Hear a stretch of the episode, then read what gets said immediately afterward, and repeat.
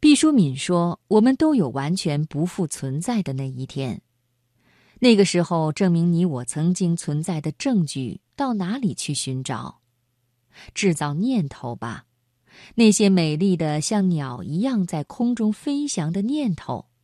假如他们真的充满睿智，假如他们真能穿越时代的雾海，他们的羽毛就会被喜爱他们的人保存。”今晚我为朋友们带来毕淑敏的作品，要如何留念才不枉此生？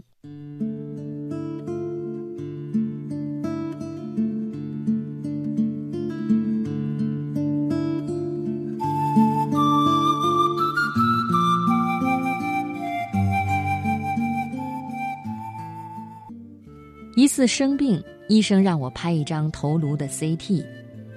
于是我得到了一张清晰准确的自己头骨的照片。我注视着它，它也从幽深而细腻的灰黑色胶片颗粒中注视着我，很严峻的样子。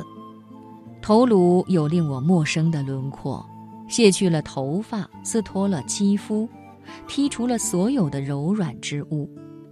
颅骨干净的像刚从海中捞出来的贝壳。突然感觉很熟识，仿佛见过。不久以前，我记起了博物馆，那里有新出土的类人猿头骨化石，加进了几十万年进化的果子酱，颅骨还是像两块饼干。造化可真是一位慢性子。假如我的头骨片落到一位人类学家手里，便可以十分精确地分析出我的性别、年龄、体重、身高。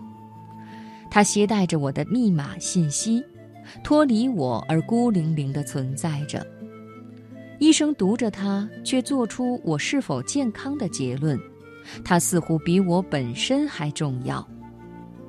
我细细端详它，仿佛在鉴赏一件工艺品。说实话，这个物件是很精致的。斗拱飞檐，玲珑剔透，乃是人体骨骼中最精妙的片段。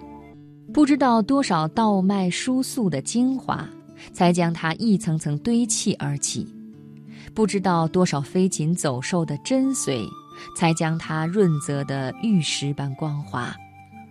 阳光中的紫色，馈赠它岩石般的坚硬；和煦的春风，打磨它流畅的曲线。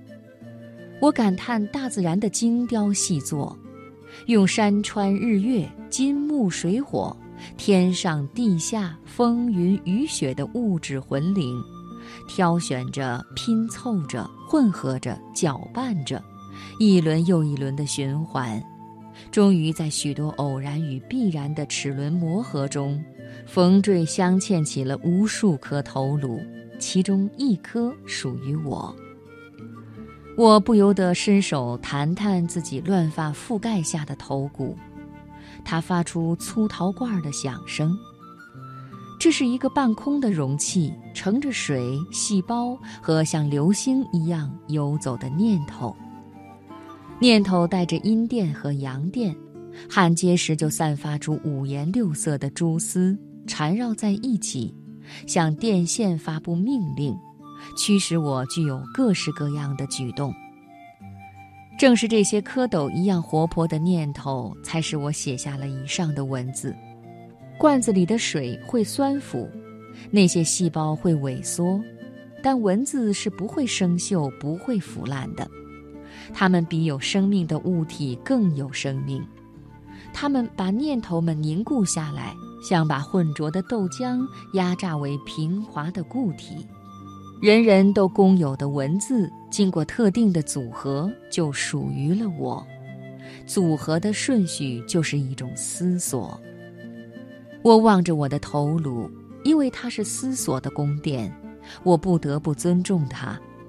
它却不望着我，透过我，它凝望着遥远的人类不知的地方。它比我久远。他以他的久远傲视我今天的存在，但我比他活跃。活跃是生命存在最显著的标志之一。但和文字比起来，无论现在的活跃或者将来的久远，都黯然失色。故歌算什么呢？甲骨文不正是因为有了文才神圣起来，否则不过是一块烤焦的兽骨吗？文字是先人们留给我们的符咒，使我们得以知道一只只水罐曾经储存怎样的五彩念头。罐子碎了，水流空了，一代又一代最优秀的念头组合，却像通电的钨丝一样。在智慧的夜空勾勒着永不熄灭的痕迹。我注视着我的头颅，递给他一个轻轻的微笑。我们都有完全不复存在的那一天，那时候证明你我曾经存在的证据，到哪里去找？制造念头吧，那些美丽的像鸟一样在空中飞翔的念头。假如他们真的充满睿智，假如他们真能穿越时代的雾海，他们的羽毛就会被喜爱他们的人保存。